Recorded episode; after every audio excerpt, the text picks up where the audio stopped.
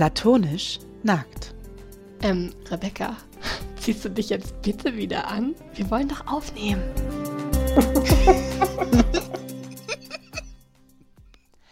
Herzlich willkommen bei Platonisch Nackt, dem Podcast, bei dem eine Psychologin und eine Schriftstellerin der Komplexität der alltäglichen Dinge auf den Grund gehen. Ich bin Rebecca mit K, die Schriftstellerin in der Truppe. Und ich bin Rebecca mit C, die Psychologin. Hallo. Hallo Rebecca. Hallo Rebecca. Und natürlich auch Hallo an alle anderen. Hallo Platonis. Schön, dass ihr auch wieder dabei seid. Das stimmt. Rebecca, wie geht's dir heute? Äh. ähm, ja, ich hatte heute Morgen wieder Selbsterfahrung, so wie eigentlich fast jeden Freitag. Und heute war irgendwie eine. Ähm, also die Sitzung selber war gar nicht so anstrengend, aber irgendwie ist dann so ein. Ist jetzt so ein Denkprozess angestoßen worden, in dem ich noch so ein bisschen festhänge, dem ich mich noch weit, weiter auseinandersetzen muss. Mhm. Und das, äh, ja, ich würde jetzt nicht sagen, dass es mir deswegen schlecht geht, aber es ist so, dass ich merke, da arbeitet was. Sag ich mal so. Was ja auch immer ein gutes Zeichen ist bei Therapie, oder? Ja, eigentlich schon. Also ist es nicht immer so. Ähm, gibt ganz unterschiedliche Sitzungen, finde ich. Also es gibt Sitzungen, ähm, da gehe ich dann raus und denke mir so, ach ja, war ja nett heute. ähm, was meistens dann so die sind, die wo, die eher so zum Verschnaufen zwischendurch mal da sind. Dann gibt es welche, wo ich rausgehe und es geht mir richtig scheiße. Mhm. Ähm, und dann gibt es so welche, wo ich merke, mh, hm, ah, okay, da piekst was, da ruckelt was, da ist was in Bewegung geraten, aber wo ich jetzt nicht, sage ich mal, total drunter leide. Und heute war so eine Sitzung, wo ein, ich sag mal, ein neues Wort ähm, aufgetaucht ist, was ich sonst nicht verwendet habe, um für meine eigene, für mein Narrativ. Mhm. Und da, da ist jetzt so ein neues Wort und irgendwie wurde das so gesagt. Und dann ging ganz viel los an Denkprozess und an ähm, Erinnerungen, die dazu irgendwie gekommen sind. Und jetzt bin ich da so ein bisschen noch drin und das ist ganz spannend, aber auch ein bisschen. Also kostet halt schon einfach auch Energie und Kraft so, ne? Mhm. Aber sehr, sehr spannend. Da muss man erstmal ein bisschen drauf rumkauen, wahrscheinlich. Ja, genau so ist es. Also irgendwie, ja. Ist das dann, das ist dann, manchmal fühlt sich das so an wie, das Wort ist dann so in meinem Kopf drin und das war da vorher nicht. Und dann stoße ich da die ganze Zeit dran, wenn ich so normalerweise denke. Mhm. Verstehst du, was Und dann muss man irgendwie alles so neu verrücken, so. dann bin ich in so einem ganz normalen Gedankengang und dann stoße ich mich wieder an diesem Wort und denke, was macht das denn jetzt hier? Das war vorher noch nicht da. Das ist neu.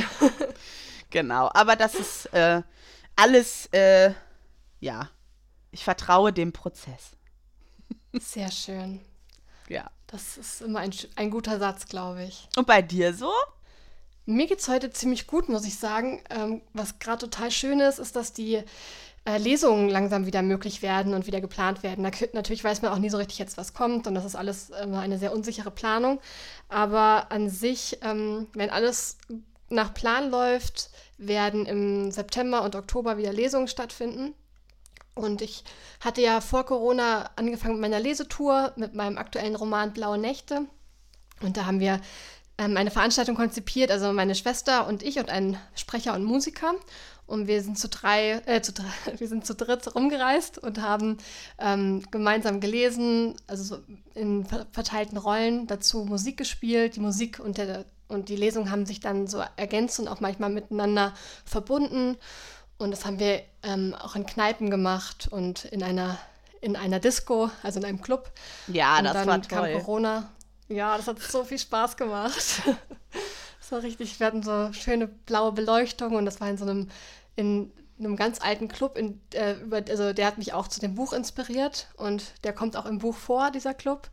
Und da haben wir die allererste Lesung dazu gemacht und wir hatten einige Veranstaltungen geplant und dann kam Corona und dann wurde natürlich erstmal alles abgesagt. Und jetzt so langsam kommen die Veranstalter auf uns zu und haben Ideen, wie man es jetzt im Herbst nachholen kann, unter welchen ähm, Hygienebedingungen und so weiter. Das ist jetzt noch nicht alles spruchreif und fest, deswegen ähm, so alles genau kann ich jetzt noch nicht erzählen, aber es kommen wieder Veranstaltungen und das freut mich gerade total. Ja, das ist richtig cool. Irgendwie hat man ja schon fast nicht mehr dran geglaubt, dass irgendwann wieder irgendwas stattfindet. Also ich nicht. Ja. Und das ist auf jeden aber Fall. es gibt doch für viele Sachen dann irgendwie doch eine Lösung oder eine Idee, wie man es machen kann. Ja. Aber ich kann mir natürlich auch vorstellen, dass momentan auch einfach viele Leute noch sehr vorsichtig sind und dann erstmal abwarten, vielleicht äh, irgendwie im Zweifelsfall erstmal nicht irgendwo hingehen. Ja. Was ich auch gut verstehen kann.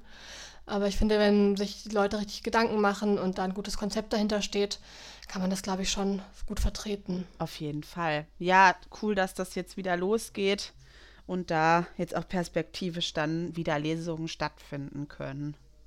Ja, so schön. Und dann hat meine Mama auch noch ein Kirschlikör gemacht, Ja, du hattest ein Foto den wir uns geschickt. bald genehmigen können. Danke, Mama. Danke, Mama Rebecca. Jetzt wusste ich Mama nicht, Rebecca. welchen Namen ich sage. Eigentlich wollte ich sie so nennen, wie ich sie sonst Äh, nenne. Und dann habe ich kurz gedacht, vielleicht möchte sie das nicht. Und dann habe ich das nicht gemacht. Und dann wusste ich irgendwie nicht mehr, was ich sage. Und dann ist es ganz merkwürdig geworden. Ich glaube, die Mama hätte nichts dagegen, wenn du ihren Namen nennst. Danke, Rebecca's Ich kann sie ja Mama. nächstes Mal fragen. Also, ja, genau. Wir fragen sie bei Gelegenheit. Genau. Und vorher trinken wir erstmal Kirschlikör. Ja, genau. Das klingt gut. Hm. Ich habe noch nie Kirschlikör getrunken, glaube ich. Ich glaube, ich auch nicht. Und dann auch noch selbstgemachten. Toll. Hat sie schon mal welchen gemacht in unseren letzten, in unserem Leben? Ich glaube, noch nie in meinem Leben. Was hat sie wohl dazu bewogen? Sie hat Kirschen geschenkt bekommen. Ah, Ja, interessant. Wie das Leben manchmal so spielt. das stimmt. Ja, wir hatten ja für heute überlegt, dass wir mal mit der Sprechstunde einsteigen, weil wir haben die letzten beiden Folgen unserer Sprechstunde verschoben und damit das diesmal nicht wieder passiert, steigen wir einfach direkt mit der Sprechstunde ein. Und die Frage, die wir dazu... Weil unser, Ja, sag ruhig. ja, ich sage, weil unser Zeitmanagement nicht so gut ist, Ganz genau. haben wir das die letzten zwei Mal verschieben müssen. ja, und die Frage, Und jetzt tricksen wir wir uns selber aus. Ganz genau. Die Frage, die wir dazu haben, ist, wie findet man eigentlich einen Therapieplatz? Rebecca, ich würde dir da direkt das Feld überlassen. Okay. Ja, das ist eine Frage, die mir ganz, also die mir echt oft gestellt wird. Eigentlich, ja, wirklich, also regelmäßig häufig von, von Freunden, von Bekannten, von Menschen, die ich auf der Straße treffe, so ungefähr. Vielleicht noch mal kurz vorweg, wenn ich immer so, ähm, wenn ich so aufwühlende Therapiesitzungen hatte, habe ich immer ein bisschen Wortfindungsstörung. Es kann also sein, dass ich heute Spricht ja auch für die Therapie, wenn du heute also das ein oder andere Wort ähm, nicht findest. Genau, also es kann durchaus sein, dass mir das mal passiert. Im Zweifelsfall werde ich mich einfach darauf verlassen, dass du schon weißt, was ich sagen will. Ansonsten wird es lustiges, äh, ein lustiges Ratespiel heute für alle Beteiligten.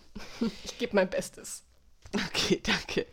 Also, erstmal ist, glaube ich, vielleicht wichtig dazu zu sagen, dass man nicht äh, zwingend eine Überweisung braucht oder so. Also man muss nicht erst zum Hausarzt gehen und der m, da, entscheidet dann, ob man eine Therapie braucht oder nicht.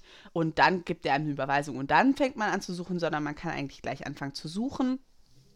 Dafür würde ich eigentlich empfehlen, man kann auf der Seite der ähm, Kassenärztlichen Vereinigung nachgucken. Da gibt es immer eine Liste, wo wirklich dann alle Therapeuten draufstehen, die äh, von der Krankenkasse bezahlt werden. Das ist ja dann immer so die Frage in der Region, wo man halt sucht.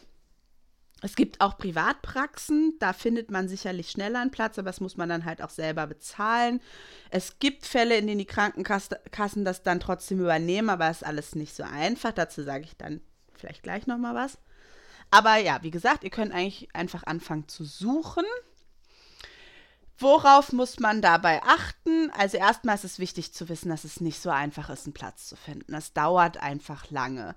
Das liegt daran, dass es einfach zu wenig Plätze gibt und zu wenig Praxen und ähm, zu wenig Kassensitze und der Nachfrage entsprechend nicht so nachgekommen werden kann.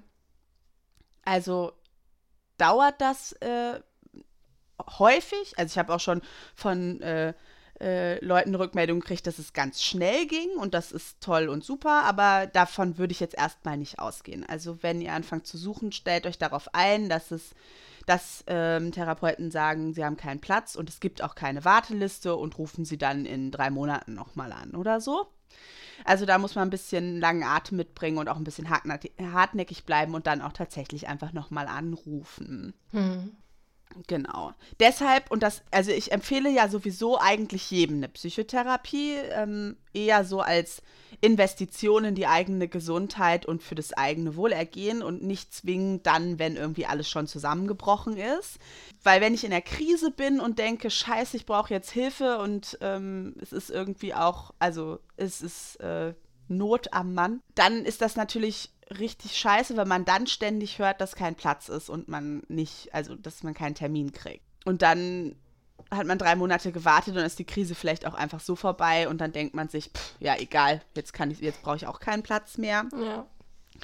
Von daher ähm, ist es immer ganz gut, so, wenn man das Gefühl hat, ach ja, da gäbe es vielleicht mal Themen, mit denen könnte ich mich mal auseinandersetzen, aber so schlecht geht es mir eigentlich nicht. Vielleicht kann ich es auch einfach lassen. Äh, das ist ausreichend Grund, um sich einen Therapieplatz zu suchen. Mhm. Also nicht mal, ich wollte gerade sagen, im Zweifelsfall eher eine Therapie machen, als keine zu machen, aber sogar ohne Zweifelsfall. ja, genau. Und vor allem äh, muss man halt auch nicht warten, bis man einen Zusammenbruch hatte. So. Ja also man darf schon vorher, wenn man das Gefühl hat, es gäbe Themen mit, äh, Themen, mit denen man sich auseinandersetzen möchte oder das ein oder andere Problemfeld, wo man mal genauer hingucken könnte, dann reicht das. Man muss halt nicht irgendwie schon äh, in, in, einem tiefen schwarzen Loch sitzen, um sich das äh, erlauben zu können, da mal Unterstützung einzufordern. Das mhm. nur so nebenbei. Ähm, genau, also wie gesagt, langer Atem.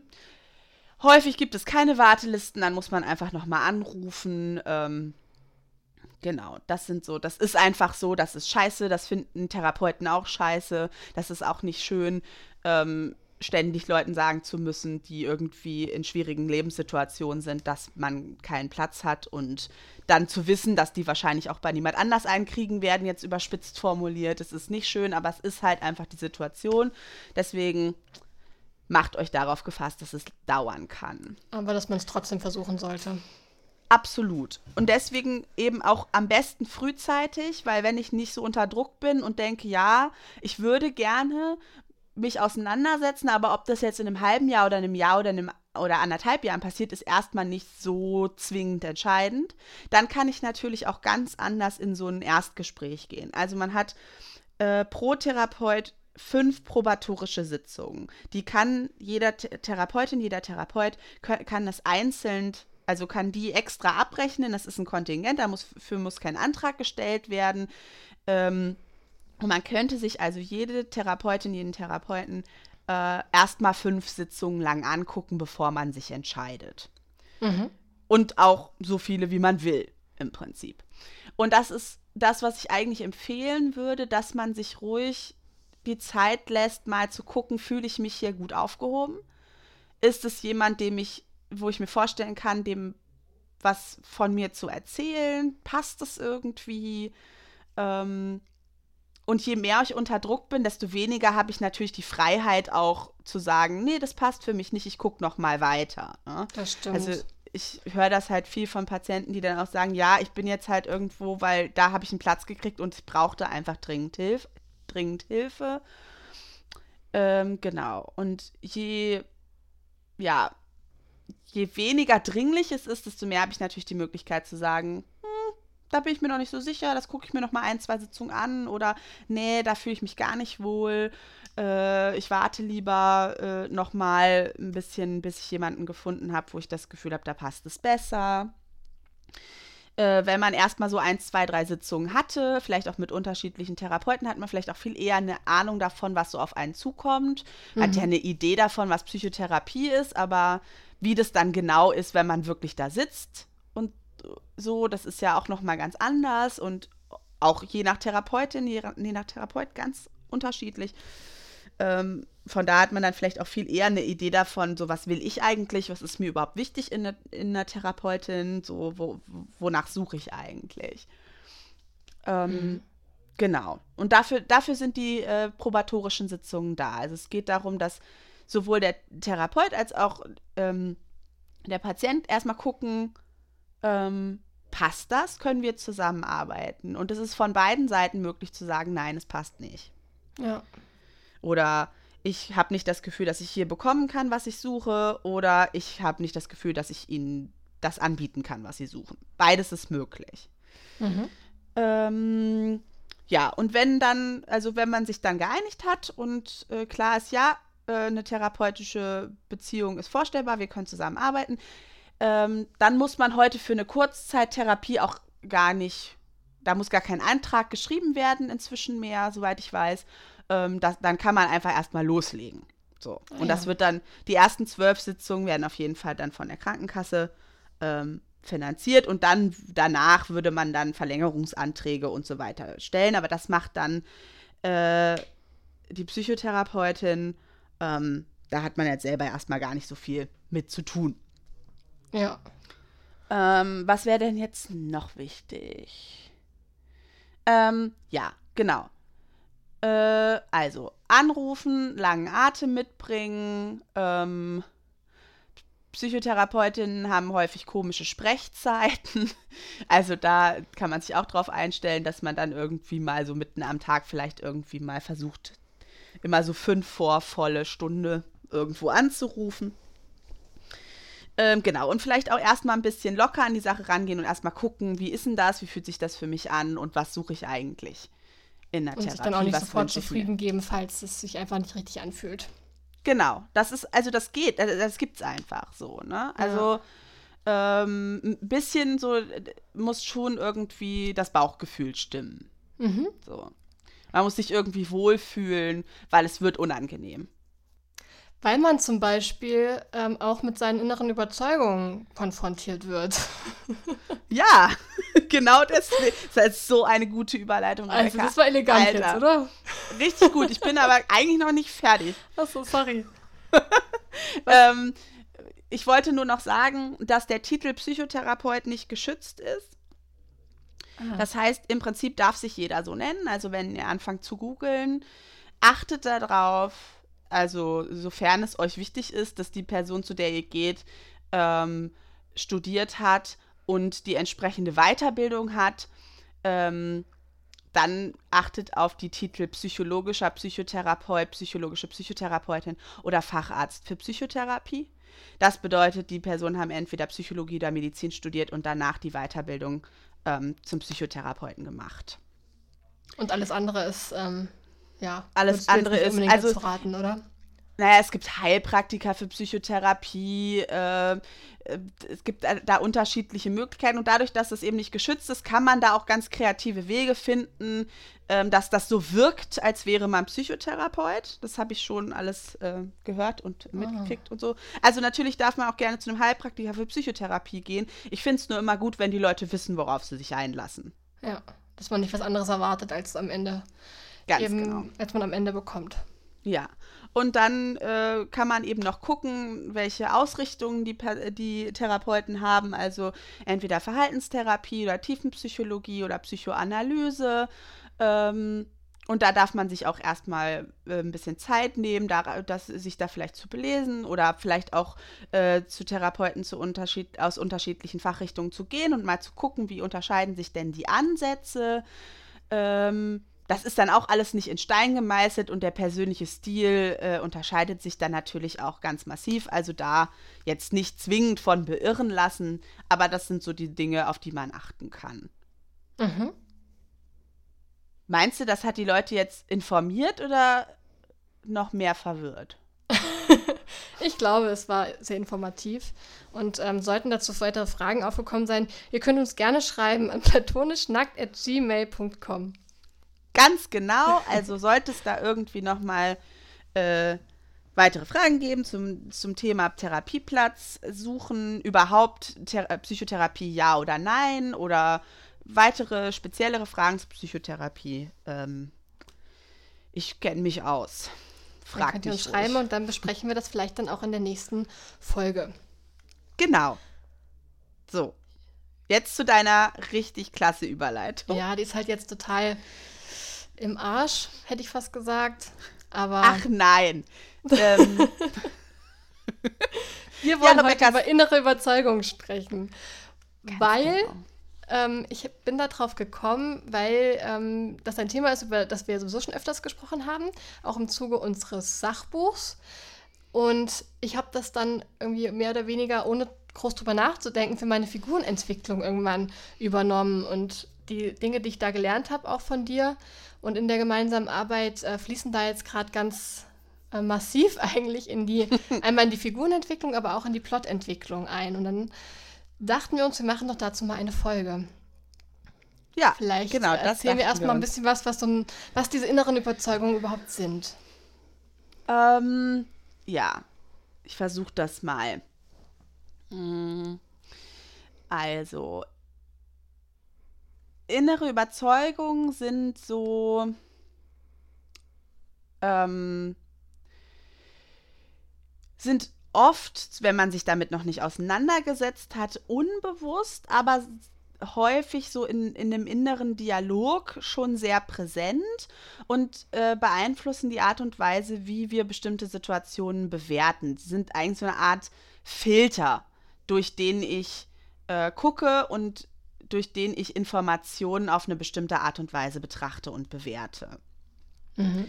Ähm, das ähm, sind so Sätze, Überschriften könnte man fast sagen, die entstehen, weil ich in meinem Leben wiederholt, häufig in der Kindheit wiederholt Erfahrungen gemacht hat, haben, die mir sozusagen gezeigt haben, so ist die Welt, so bin ich, so sind andere Menschen. Ähm, und dadurch, dass ich wiederholt diese Erfahrungen gemacht habe, hat sich da eine innere Überzeugung draus entwickelt, ne? so ist das. Und mit dieser Überzeugung gehe ich raus in die Welt, interagiere mit anderen ähm, und bewerte damit dann mh, bestimmte Situationen. Zum Beispiel ist jetzt vielleicht leichter, wenn man ein bisschen konkreter wird. Ne? Das war jetzt auch recht abstrakt. Ähm, zum Beispiel, ich bin nicht gut genug. Mhm. Es wäre, könnte so eine innere Überzeugung sein, die dann äh, immer wieder zum Tragen kommt, wenn ich mit anderen Menschen zu tun habe, wenn jemand äh, irgendwie mich in einem Wettbewerb schlägt, wenn jemand eine Beförderung bekommt, die ich nicht, äh, die ich auch gerne gewollt hätte, wenn jemand sich mit jemand anders trifft statt mit mir oder mir absagt. Also das kann in ganz vielfältigen Bereichen zum Tragen kommen und dann wird sozusagen diese innere Überzeugung aktiviert. Ich erlebe eine bestimmte Situation und kann mir dann sagen, ah ja, guck mal, habe ich doch gewusst, dass das so ist, dass ich nicht gut genug bin. Das wusste ich doch schon immer und das be bestätigt mir das jetzt wieder. Alles natürlich nicht unbedingt bewusst. Aber es kann ja auch sein, jetzt mit dieser inneren Überzeugung, ich bin nicht gut genug, dass man deswegen sehr aggressiv reagiert, wenn man das Gefühl hat, jemand zeigt mir, ich bin, also ähm, durch das Verhalten von jemand anderem merke, also sehe ich diese innere Überzeugung äh, bestätigt und deswegen gehe ich aber so, so gerade in das Gegenteil, nicht, dass ich das selber ähm, also merklich auch annehme, sondern dass ich dann eher in die Abwehr gehe und aggressiv werde und mich sogar noch besser darstelle, als ich eigentlich bin. Ja, also wie man, also welches Verhalten dann daraus sich ergibt, ist, kann unterschiedlich sein. Also man kann natürlich überkompensieren, ne? indem man besonders ähm, wettbewerbsorientiert ist, besonders viel arbeitet. Man sagt äh, doch auch vielen Narzissten nach, dass sie so eine innere Überzeugung haben, dass sie nicht gut genug sind, oder?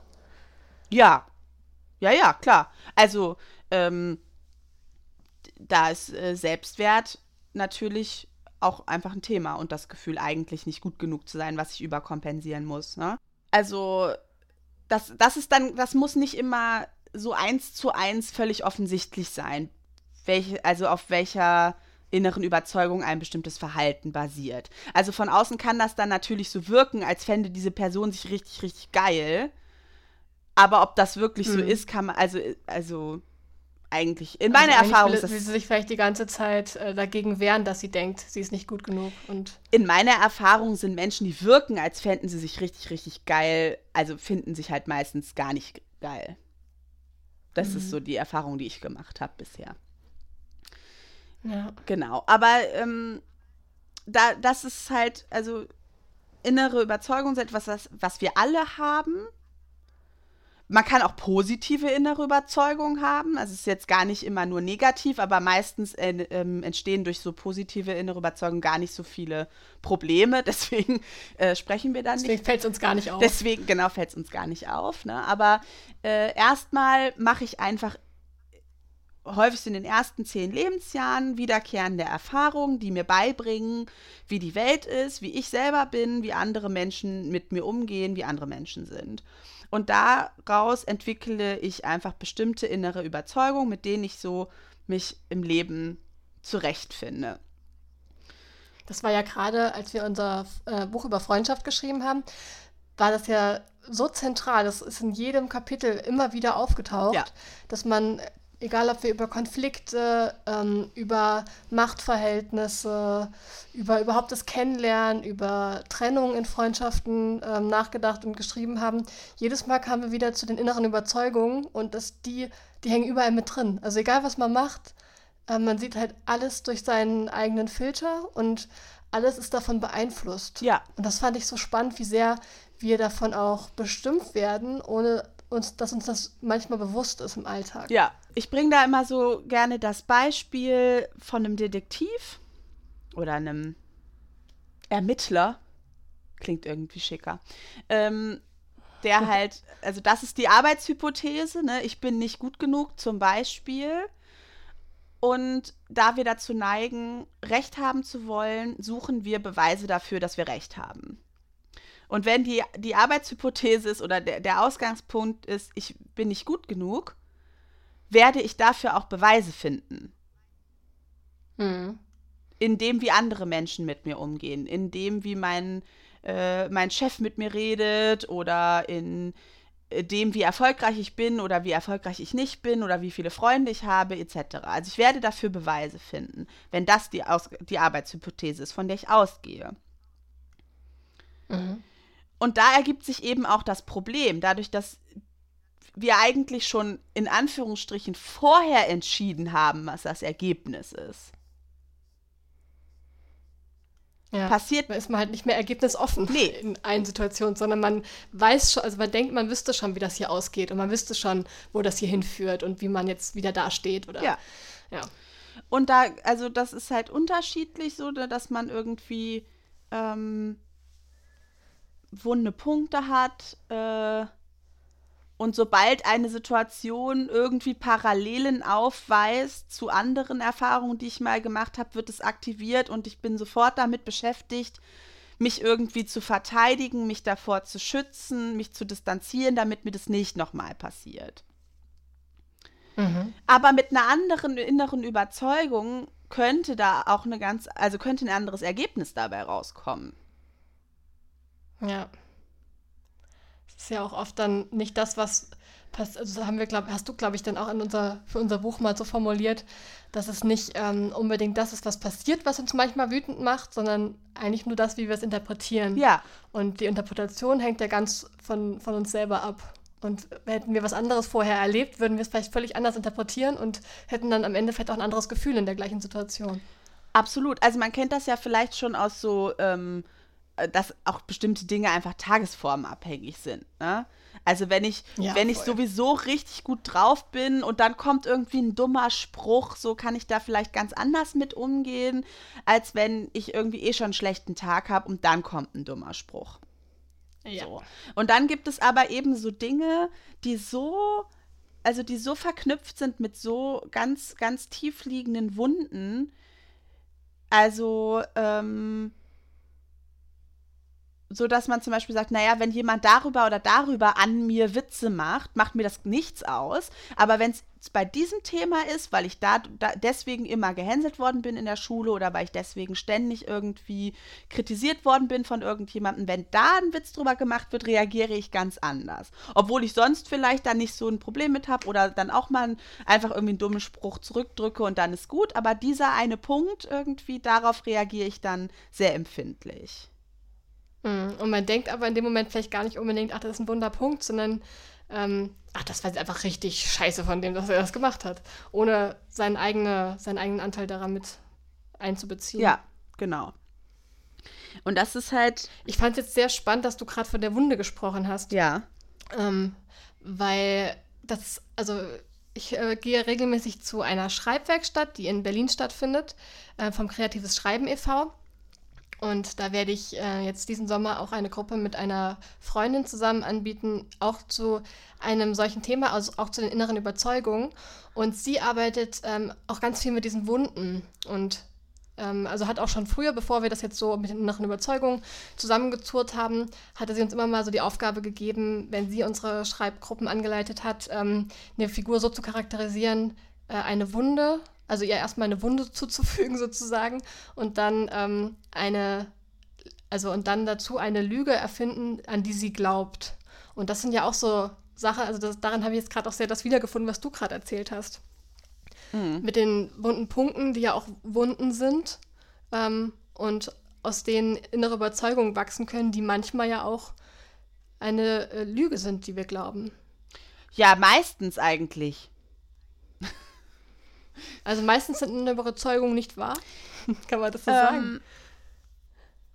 Oder sind nur die Guten wahr? Ich bin dafür, dass die Guten wahr die sind. Die Guten sind, ja, also, naja, hm, das Problem ist, die sind, die waren wahr, vielleicht. Zu einem gewissen Zeitpunkt. Zumindest, naja, nee, ich sag's mal so ich glaube, dass wir Menschen, wenn wir auf die Welt kommen, dann sind wir erstmal wertvoll, liebenswert ähm, und ja, schützenswert und verdienen Gutes so. Mhm. Das glaube ich, dass das so ist. Ähm, und ich glaube, dass innere Überzeugungen, mit denen wir dann später Probleme haben, uns davon so zu, von diesem, was ich eigentlich glaube, was wahr ist, davon wegbringen und uns Erfahrungen davon überzeugen, dass das nicht stimmt, dass wir nicht liebenswert sind, mhm. dass wir nicht wertvoll sind, dass wir nicht schützenswert sind oder dass wir uns immer besonders anstrengen müssen, dass uns jemand lieb hat oder so. Mhm. Und in, in der in der Basis ist das nicht wahr. In der Basis ist das eine Lüge. Aber die Erfahrungen, die wir gemacht haben, sprechen eine andere Sprache. Und mhm. das es verwirrend und das macht es schwierig, weil wir ja dann meistens von Beziehungserfahrungen mit unseren wichtigsten Bezugspersonen sprechen. Und die uns natürlich auch wichtig sind, ne? Ja. Also, was es ja schon sagt. Absolut, die uns sehr wichtig sind, die uns äh, am allerwichtigsten sind vielleicht. Und es ist natürlich sehr, sehr schwer zu sagen, ich bin liebenswert, obwohl mir die Person, die mir am wichtigsten ist und die ich am liebsten habe, immer vermittelt hat, dass ich nicht liebenswert bin. Ach, wie furchtbar. Ja. Das ist. Das klingt so traurig das ist richtig, richtig schwierig und einfach super, viel zu komplex jetzt für eine Podcast-Folge. Aber da, da, das ist im Prinzip das. Also das Verhalten unserer Bezugspersonen, die ihre eigenen inneren Überzeugungen hatten, die aus eigenen wunden Punkten und Beziehungserfahrungen entstanden sind, beeinflussen, welche inneren Überzeugungen wir entwickeln. Und dann irgendwann an den Punkt zu kommen, zu sagen, nee, nee, so ist das nicht, obwohl ich ganz, ganz lange in meinem Leben immer wieder die Erfahrung gemacht habe, dass es doch so ist. Hm. Ja, genau, man muss ja auch noch beachten, dass ähm, diese inneren Überzeugungen uns ja dafür schützen, davor schützen wollen, dass wir uns nochmal so eine Wunde zugefügt wird. Ja. Also die sind ja schon auch unser Äh, also im Buch nennen wir das die inneren Beschützer. Und auch jetzt nach, dem, nach diesem Schreibansatz von meiner Freundin, die übrigens Samira Blankstein heißt, habe ich noch gar nicht gesagt. Ähm, und da ist es ja auch ein ähnliches Konzept, dass diese Wunde zugeführt wurde. Daraus ist eine Lüge entstanden, die sie glaubt, die ja auch diese Person wieder schützen soll, damit ihr sowas nicht nochmal passiert. Ganz genau. Und diese inneren Überzeugungen sind sozusagen de der, der Ausgangspunkt für Bewältigungsstrategien, die wir entwickeln. Wie gehe ich denn damit um, dass andere Menschen so sind oder dass ich nicht liebenswert bin? Ich, äh, wenn die innere Überzeugung ist, ne, ich bin nicht gut genug, kann ich die Ent äh, Bewältigungsstrategie entwickeln, mich immer besonders anzustrengen, immer besonders gute Leistungen zu bringen, immer wieder doch zu beweisen, dass ich gut genug bin. Ähm, die entwickelt sich ja daraus und im Dort und damals war das auch eine angemessene Bewältigungsstrategie. Es war die Bewältigungsstrategie, die möglich war und die nötig war, um das zu überleben. Mhm. Ja. Im Hier und Heute, also im Hier und Jetzt, ähm, sind wir aber nicht mehr in dieser Situation. Trotzdem wenden wir noch oder gelten noch die alten Überzeugungen und damit auch die alten Strategien, die aber auf die Realität heute gar nicht mehr so passen und dann häufig ja. dazu führen, dass nicht das dabei rauskommt, ähm, was wir uns wünschen. Mhm. Und das finde ich gerade ähm, für, also einerseits natürlich für die Charakterentwicklung, darauf wollte ich dann später auch nochmal äh, zu sprechen kommen, aber auch, das habe ich jetzt auch von Samira noch mitgenommen, ich finde das auch so spannend für eine Plotentwicklung und für äh, Geschichtenschreiben an sich, weil genau das, was du ähm, beschreibst, sehen wir, glaube ich, in vielen Büchern oder vielen Filmen und diese Struktur wird, glaube ich, auch immer wieder aufgegriffen, unbewusst. Also, dass ein Held auf eine Heldenreise geht, mhm. sozusagen. Und ähm, am Anfang, wenn er startet, ähm, ist seine Welt noch so, wie er sie, also seine Selbstwahrnehmung und die Wahrnehmung seiner Welt, so wie er sie eben, eben kennt, aber da ist eine Lüge in ihm, die er glaubt oder eine innere Überzeugung, er, dessen er sich, derer, derer er sich nicht bewusst ist. Ähm, und dann macht er sich auf den Weg und an dem Punkt, wo er über sich selbst sozusagen hinauswächst, wo er sich selbst besser versteht, wo er alte Ge Gewohnheiten ablegen kann. An dem äh, Punkt dreht sich dann die Geschichte und das ist dann der, ja, das ist da, da sind wir dann mitten im Klimax mhm. und das finde ich ähm, irgendwie sehr, sehr cool, dass man eigentlich so anhand dieser Arbeit mit sich selbst, die ja auch jeder Mensch irgendwie im Laufe seines Lebens macht, dass man anhand dieser Arbeit auch eine ganze ähm, Geschichte plotten kann und dass es auch immer wieder gemacht wird. Also die Samira hat diese ähm, diese Ansätze auch von einem Blog, der heißt Helping Writers Become Authors von KM Wieland. Und die hat einen Stanley Williams zitiert. Rebecca, möchtest du das gerne mal vorlesen, das Zitat? Ah, jetzt ist es soweit. Warte, da muss ich ja. ganz kurz hier wechseln. Okay. Rebecca spricht nämlich äh, besser Englisch als Das ich. ist äh, eine Überzeugung, die man ja vielleicht auch mal in Frage stellen könnte. Okay. Später. Okay. A good way to conceive of movie stories like Die Hard and Love Actually is to think of the visible story as the metaphor for the invisible story. Und das finde ich ja wirklich ein ganz tolles Zitat, weil es ähm, ja nochmal zeigt, wie tiefschichtig man auch eine Geschichte stricken kann, wenn der ähm, Protagonist und die Geschichte, ne, also, eine, also wenn die Entwicklung Hand in Hand geht und wenn ähm, in der Geschichte selber auch die Entwicklung vom Protagonisten wieder gespiegelt ist und umgekehrt. Und ich glaube, da kann man ganz ähm, spannende Sachen machen. Auf jeden Fall. Ähm, also es geht irgendwie auf, auf vielen Ebenen, dass man sich mit diesen inneren Überzeugungen auch beim Schreiben beschäftigen kann. Also einmal wirklich auf Plot-Ebene um, ähm, ich, und damit auch, also um damit auch so dafür zu sorgen, dass so eine Geschichte nicht so völlig, glaube ich, einmal ähm, ja losgelöst vom Charakter und dadurch ja auch ein bisschen unauthentischer wird. Mhm. Ähm, und ich glaube, es, es ist dem Menschen so nah, weil wir auch einfach so funktionieren. Zum Beispiel hat ähm, der ich weiß, du kennst ja wahrscheinlich den ähm, Karl Gustav Jung vom Namen her, Rebecca. Mhm. Ein, der ähm, hat nämlich auch von dieser Heldenreise gesprochen und er sagt, dass ein Mensch in seinem Leben mehrere solche Heldenreisen oder auch Prozess der Individualisierung durchmacht. Also dass es immer wieder solche Prozesse gibt, wo man ähm, sich selber besser kennenlernt und sich dann ein Stück weit öffnet oder verändert oder Dinge auflöst, die einen vorher behindert haben und dass das immer wieder in, im Leben eines Menschen passiert. Und das fand ich einen sehr spannenden Gedanken, dass, äh, ja, dass uns deswegen solche Geschichten, vielleicht auch wie tatsächlich Liebe oder so, so nah sind, weil das unserem eigenen Leben dann doch sehr nahe kommt auf eine Art und Weise. Ja, auch aus meiner eigenen Erfahrung jetzt äh, über die Selbsterfahrung und äh, so insgesamt Auseinandersetzung, finde ich, man fängt, also es fängt mit so sehr basalen Sachen oft an, also auch an der Arbeit. Ähm, wenn man, wenn ich dann anfange mit meinen Patienten an dem, am Thema innere Überzeugung zu arbeiten, ähm, geht es ja erstmal darum, so ein paar aufzudecken.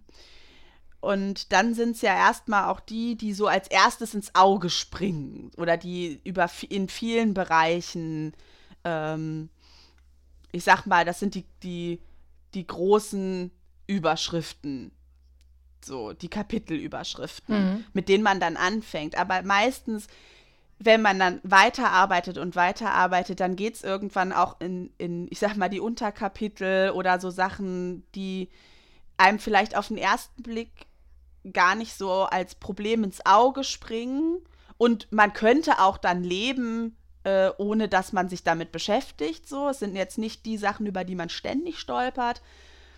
Aber wenn man schon mal dabei ist, kann man sich damit ja auch gleich noch auseinandersetzen. Und dann wird es so ein bisschen. Mh, mm, da kommen vielleicht auch Dinge, die so später im Leben erst passiert sind, ne, wo man aus, wenn man schon äh, aus der, also man fängt schon häufig in der frühen Kindheit an, finde ich, ähm, mit, mit diesen Themen. Das sind dann so die großen, aber das lässt sich aufdröseln und dann wird so klar, wir können auch im späteren Verlauf unseres Lebens immer weiter auch innere Überzeugungen entwickeln. Äh, vielleicht auch so über, innere Überzeugungen, die sich dann an alte so mit dran knüpfen und komplexer werden. Und es gibt eigentlich immer was zu entdecken. Es gibt immer was zu tun. Immer was. Innerpsychisch gibt es immer was zu tun. ja, soll ja auch nicht langweilig werden. Ja, aber so wie jetzt heute, ne? Also ich bin jetzt äh, auf ein Thema gestoßen. Und ich, also ich muss das sagen, ich beschäftige mich wirklich schon sehr lange. Also ich meine, ich äh, habe Psychologie studiert, da bleibt das natürlich auch nicht aus, dass man sich mit sich selber auseinandersetzt. Ähm, das hat ja auch seine Gründe, warum ich das studiere, äh, studiert habe. Äh, jetzt die Selbsterfahrung, wo ich jetzt auch schon im dritten Jahr bin. Ähm, und ich bin jetzt an ein Thema gestoßen, mit dem ich mich noch nie beschäftigt. Also das war, das habe ich noch nie, das war noch nie Thema. Krass. Das ist ganz neu. Und plötzlich ist es da. Und es ist natürlich nicht ganz neu, weil, weil es in anderen Themen irgendwie auch drin lag und auch mit anderen Themen zusammenhängt, über die ich schon gesprochen habe. Aber das ist jetzt neu und jetzt denke ich so, jetzt fange ich doch mal von vorne an mit einem anderen Ansatz. Ja, ist vielleicht nochmal eine neue Perspektive. Ja. Die alles nochmal in einem neuen Licht dann darstellt. Ähm, soll ich mal kurz vielleicht was dazu sagen, wie man so, also wie ich das häufig mache in der Arbeit, äh, so innere Überzeugung aufzudecken, in Anführungszeichen? Ja, klar, gerne. Ähm, also, ich sag mal, wenn, wenn meine Patienten in einer Sitzung, entweder in der Gruppe oder im Einzel, ähm, so sehr plakative Aussagen ähm, tätigen, wo ich eine heft also wo ich eine heftige Reaktion ähm, drauf habe. Zum Beispiel, weil dann regen die sich über irgendwas auf und im, im Fluss kommt dann irgendwann so, ja, man darf halt auch keine Fehler machen. Oder so, ne? Oder das, ja, mhm. wenn ich, das geht ja auch nicht, dass ich da zu spät bin oder irgendwie sowas. Und das macht was mit mir, so da reagiere ich drauf und dann merke ich so, boah, da kam richtig gerade so, wie äh, als hätte mir jemand in die Brust, also auf die Brust getreten oder so. Ähm, ich, ja. Also ich merke das oft sehr körperlich, dass ich denke, oha, okay, das ist aber jetzt eine harte Nummer, diese Aussage. Da möchte ich doch jetzt erstmal gucken, was das eigentlich heißt. Und meistens mache ich es dann so, also dass ich erstmal spiegle, so dass diese, diese Aussage für mich dass ich da sehr heftig drauf reagiere oder dass ich da merke, so, oh, das macht mich jetzt aber irgendwie ganz unruhig oder da merke ich, dass mich das unter Druck setzt und ich frage mich, was damit auf sich hat. So meistens sind sie dann schon irritiert, so, weil ähm, das ja häufig was ist, was die schon, schon mal gesagt haben, so oder so ähnlich. Und wo häufig nicht so viel Gegenwind kam. Entweder weil es niemand gemerkt hat oder weil andere das auch so sehen oder ähm, ja. Auf jeden Fall ist dann meistens schon so, hä, wieso fragt die mich das jetzt? Oder warum sagt die das? Und dann ähm, bitte ich die meistens, also dann sage ich so, ja, vervollständigen Sie mal diesen Satz. Also wenn ich zu spät komme, dann. Und dann fang, kommt oft sowas wie, ja, komme ich zu spät. ja, stimmt. Aber. Und dann? Was bedeutet denn das für Sie, wenn Sie zu spät kommen? Was hat denn das für eine Konsequenz? Wie fühlt sich das denn an? Und da, ja, wenn ich zu spät komme, dann ähm, wirklich unzuverlässig oder dann wirklich unprofessionell. Und, ja, und, wenn, und dann geht es so weiter. Ja, und wenn sie unprofessionell wirken oder unzuverlässig, was bedeutet das? Und so gehe ich dann weiter, häufig drei, vier Mal, bis dann mhm. sowas kommt wie, ähm, wenn ich zu spät komme, dann habe ich keinen Platz mehr mhm, zum Beispiel. Ja. Oder bin ich nicht mehr gewollt. Ja. Und dann kann ich häufig meine emotionale Reaktion auf diese Aussage, die ja erstmal nicht so dramatisch klingt, ähm, verstehen. Und man sieht es dem Gegenüber dann auch an, wenn man an dem Punkt ist. Also das ist, deswegen arbeite ich viel damit, weil ich immer wieder gemerkt habe, man ist so schnell da an dem, worum es geht, wenn man wenn es schafft, mhm. den inneren Überzeugungen näher zu kommen.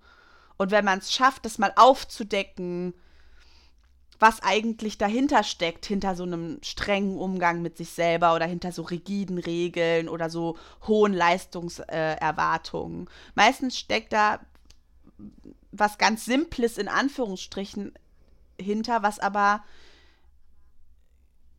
ganz, eine ganz große Bedeutung hat und das, das verändert dann auch oft den, also das verändert das Gespräch, das verändert, wie, wie die Person mir gegenüber sitzt. Hm. Und die ersten zwei, drei Fragen sind so häufig noch irritiert, aber wenn man dann so doch der inneren Überzeugung näher kommt, dann gibt es auch so einen Moment, wo die einfach raffen, was ich von denen will und da, worum es mir gerade geht. Ja, das ist sehr spannend. Darf ich da ähm, vielleicht dich mal dazu, also zu einem Praxisbeispiel von mir befragen? Ja. Also vielleicht können wir das ja gleich mal, also das haben wir ja schon öfters bei Romanen von mir gemacht, dass wir mal über eine Figur von mir gesprochen mhm. haben und ich habe dir erzählt, ja, die muss das und das machen. Äh, wie bringe ich die denn dazu?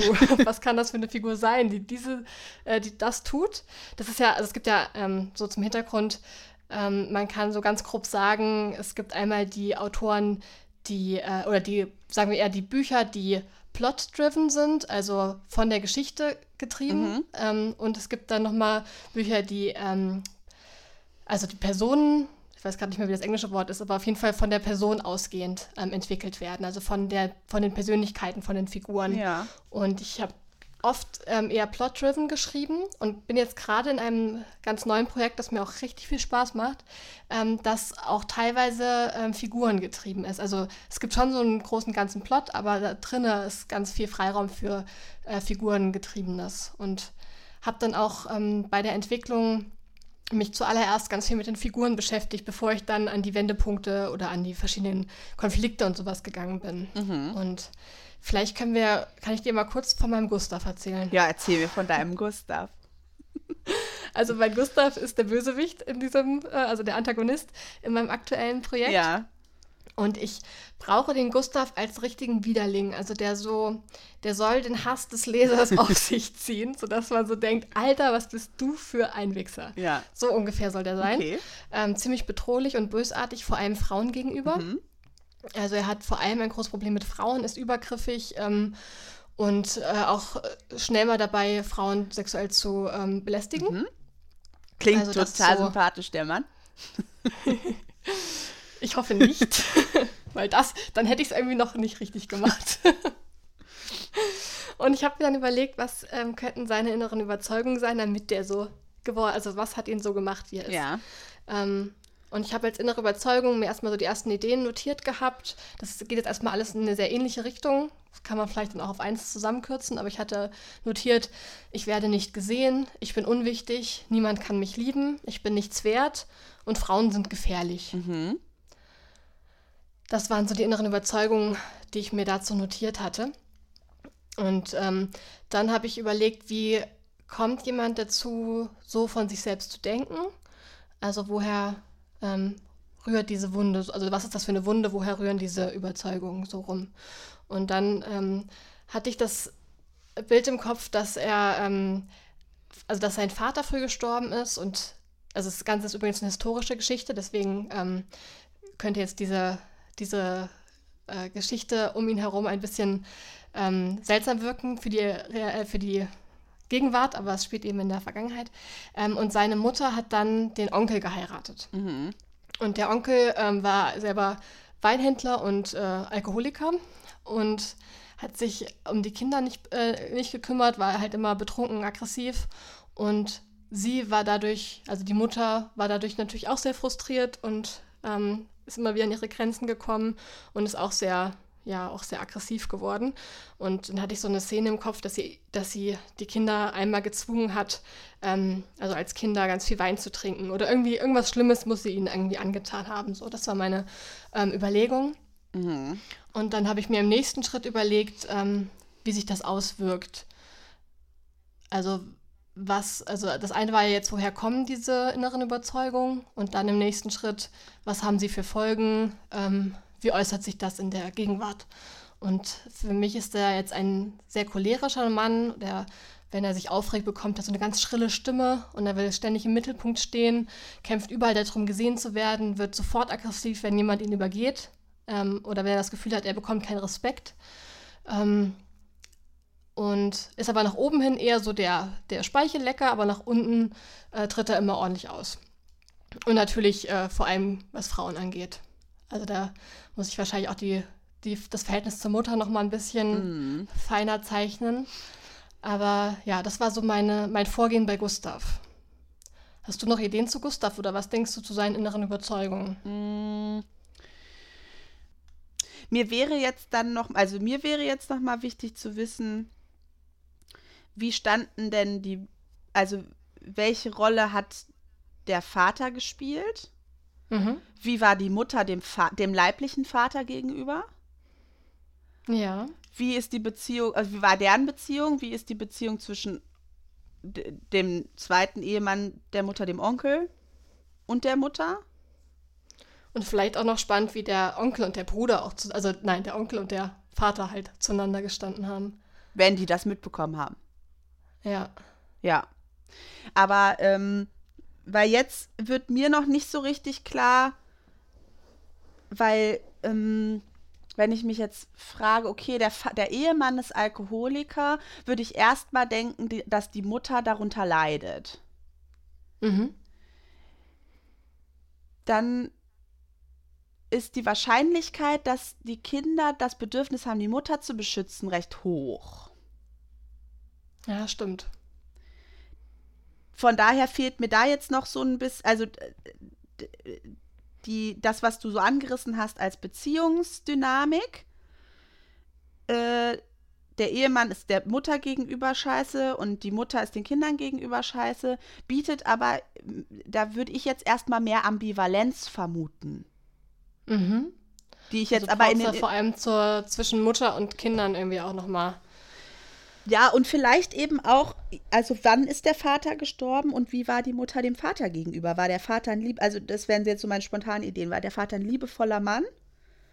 die, die Kinder sehr geliebt haben, war die Mutter dem gegenüber vielleicht schon richtig, also war die gegenüber, dem gegenüber vielleicht missbräuchlich, gewalttätig, äh, entwertend. Das ist eine Idee, ja. Ähm, also so die Frage, was ist auch das Beziehungsmodell, was die vorgelebt bekommen? Mhm. Weil jetzt ist das Mo- Beziehungsmodell erstmal ähm, Alkoholiker, Ehemann behandelt seine Frau schlecht. Ähm, da würde ich, mm, also da würde ich noch nicht so unbedingt auf so eine, nicht zwingend auf eine, ähm, eine innere Überzeugung kommen, die dazu führt, dass er selber das auch dann macht. Ja. Weißt du, was ich meine? Also am besten, also dass sich auch in der, ähm, in dem Verhältnis der Eltern beziehungsweise Mutter und Onkel ähm, auch ein, Verhältnis widerspiegelt, dass er dann selber auch immer wieder sucht in seinen Verhältnissen. ja, oder eben mit dem Vater. Ja. Also, weil wenn der Vater jemand war, der, an dem er sehr gehangen hat, dann kommt der Onkel, äh, was ja an sich schon, also es ist ja an sich schon mal schwierig, wenn dann ein neuer äh, äh, Mann kommt, wenn der Vater stirbt, an dem man sehr gehangen hat. Ja. Ähm, ja, also äh, ich glaube, diese, diese, diese Beziehungen, auch, also es geht ja nicht immer nur um die Beziehungen, die man selber hatte, sondern auch um die Beziehungen, die man mitbekommen hat. Insbesondere, wenn es um partnerschaftliche Beziehungen geht. Mhm. Da lernen wir ja erstmal am Modell. Ja. Ja, das finde ich eine spannende Idee, dass der Vater eigentlich ein, irgendwie ein guter war und zu den Kindern gehalten hat und dass, dass die sich sehr geliebt haben und da schon ein Problem mit der Mutter war und dass dann, ähm, als dann der Vater gestorben ist, vielleicht hat dann die Mutter auch die Kinder irgendwie als ähm, Behinderung so in ihrem Leben irgendwie dann wahrgenommen, Mhm. dass sie da sozusagen ja jetzt nicht mehr so weitermachen konnte oder nicht das bekommen hat, was sie wollte, weil sie eben diese Kinder hatte. Ja, Ähm, und ja, natürlich kann man auch an der Mutter dann nochmal arbeiten, warum sie so ist. Warum sie die, warum sie sich da so verhalten hat. also da ist, also die Fragen, die mir jetzt so spontan kommen, ist, wie schnell hat die den Onkel geheiratet? Wie war, wie war das Verhältnis zu dem Onkel vor der Ehe? Ähm, wie war das Verhältnis zwischen Vater und Bruder in dem Fall? Ähm, weil das sind ja auch alles Sachen, also da könnte ich mir dann schon vorstellen, dass man als Sohn, der sehr am Vater gehangen hat, dann beobachtet, wie die Mutter quasi sofort äh, einen neuen Mann hat, ne, dass das erstmal als, als großer Verrat auch wahrgenommen wird. Ja. Ähm, ja. Also das sind so die Fragen, die ich mir jetzt erstmal stelle. Cool. Das ist wirklich spannend. Da habe ich ähm, Lust daran auch weiterzuarbeiten und mir da Antworten zu überlegen.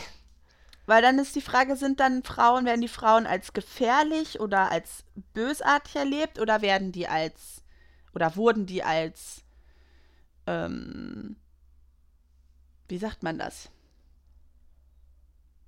So, ja, opportunistisch, verräterisch, hinterhältig erlebt. Weil das das, gut. Ja, nur das ist, Also, also, für ihn. nur das ist, macht was Unterschiedliches, finde ich. Ob, ob ich die Mutter als gefährlich und bösartig erlebe oder ob ich sie als hinterhältig und ähm, verräterisch erlebe. Das macht, würde so eine, ähm, würde sich im Verhalten möglicherweise anders äußern. Hast du da ein Beispiel? Also wie würde sich das denn vielleicht äußern? Ähm, naja, die Frage ist ja schon, ist die, ist die, ist die äh, primäre weibliche Bezugsperson offen? Ähm, Täter sozusagen? Oder ist Mhm. sie es nicht offen? Mhm. Und wenn ich mir jetzt vorstelle, sie ist es vielleicht nicht, offenbar aber dem Vater gegenüber viel, sehr entwertend und hat sich dann ganz schnell einen anderen Ehemann gesucht. Das wird als Verrat am Vater erlebt. Gleichzeitig wird die Mutter aber als Opfer des neuen Ehemannes erlebt. Das macht ja eine extrem komplexe Beziehung auf Ja. in der massive Wut gegenüber der Mutter eine Rolle spielen kann. Gleichzeitig das Bedürfnis, sie zu beschützen, ähm, das Bedürfnis, äh, den kleinen Bruder oder so zu beschützen. Und das ist ja nochmal eine andere Ebene, als wenn die Mutter beispielsweise einfach den Söhnen immer gegenüber gewalttätig und entwertend gewesen wäre. Mhm. Ja, es fällt auch die spannendere Variante, wenn das äh, ja so komplexer ist und man da so ein, ja, so ein Hin- und Hergerissen sein auch fühlt. Und dann wäre nämlich meine Frage, woher kommt denn dieses, ähm, also nach oben in Hierarchien, nach oben irgendwie ähm, das, das Anbiedern, das Einschleimen? Auf Mhm. welche Beziehung bezieht sich das? Hat der sich so sozusagen, hat er es so geschafft, den Onkel zum Verbündeten zu machen, dass er verschont bl- geblieben ist? Ah, das wäre auch spannend. Weißt ja. du? Also warum das? Das ist mir noch nicht klar. Mhm. Ja, das fand ich auch richtig spannend. Weil, also das, was ich am Anfang gesagt habe, es geht nicht nur um die inneren Überzeugungen, sondern es geht auch darum, welche Bewältigungsstrategie ergibt sich daraus. Und die, die, Die wählt ja auch jeder selbst, ne? Also nicht aktiv, nicht bewusst, aber die kann ja bei unterschiedlichen Menschen auch ganz unterschiedlich aussehen. Eben, aber es ist, und das, was glaube ich aber in, einem, in der Geschichte das Treibende ist, ist ja nicht mal zwingend nur die innere Überzeugung, sondern vor allem das Verhalten, das sich daraus ergibt. Weil das Ja. Verhalten, das sich daraus ergibt, ist ja dann in Beziehung zu anderen. Und ich glaube, Mhm. da müsste noch ein bisschen klarer werden, wie verhält der sich genau und warum verhält er sich so? Welche Ziele hat der damit mal erreicht mit diesem Verhalten? Ah ja. welche Strategie war das? Warum hat der, verhält er sich so und nicht anders? Mhm.